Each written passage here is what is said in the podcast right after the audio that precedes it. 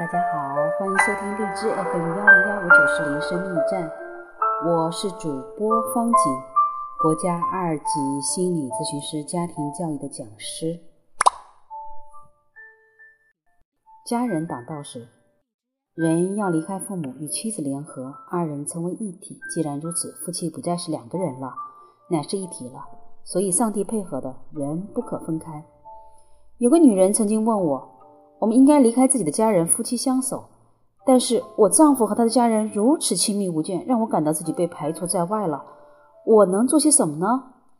当然，这种情况在女性或男性身上都会同样发生。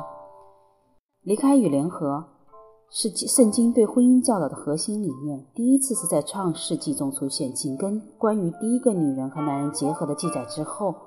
耶稣和保罗都引用过这节经文，这并不是没有道理的。如果不能遵循这一原则，婚姻就会受到损。如果你的情形与我刚才描述的那个女人一样，你也会感到被排除在外，因为你的配偶没能满足你对爱的情感需要。你甚至会觉得是在他的心里，他的家人比你更重要。然而，你的应对方法不是在向你的配偶发泄，满腔愤怒、长篇大论地指责他过分重视他的父母。当你这样做的时候，其实是在把他从你身边推开。他的父母在对他付出爱，而你在对他发怒，向他提要求。你会喋喋不休地提起他在父母身上花了多少时间，而这只是问题的表象，不是问题的根本。你们的关系会受损。有个更好的做法，就是把焦点放在满足对方对爱的需要上。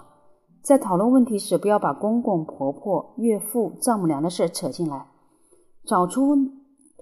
能令你的配偶感觉到被爱的方法，也能分享什么能让你感到被爱。把重点放在讲正确的爱的语言上。当你和配偶开始感受到对方的爱时，你们会靠得更近。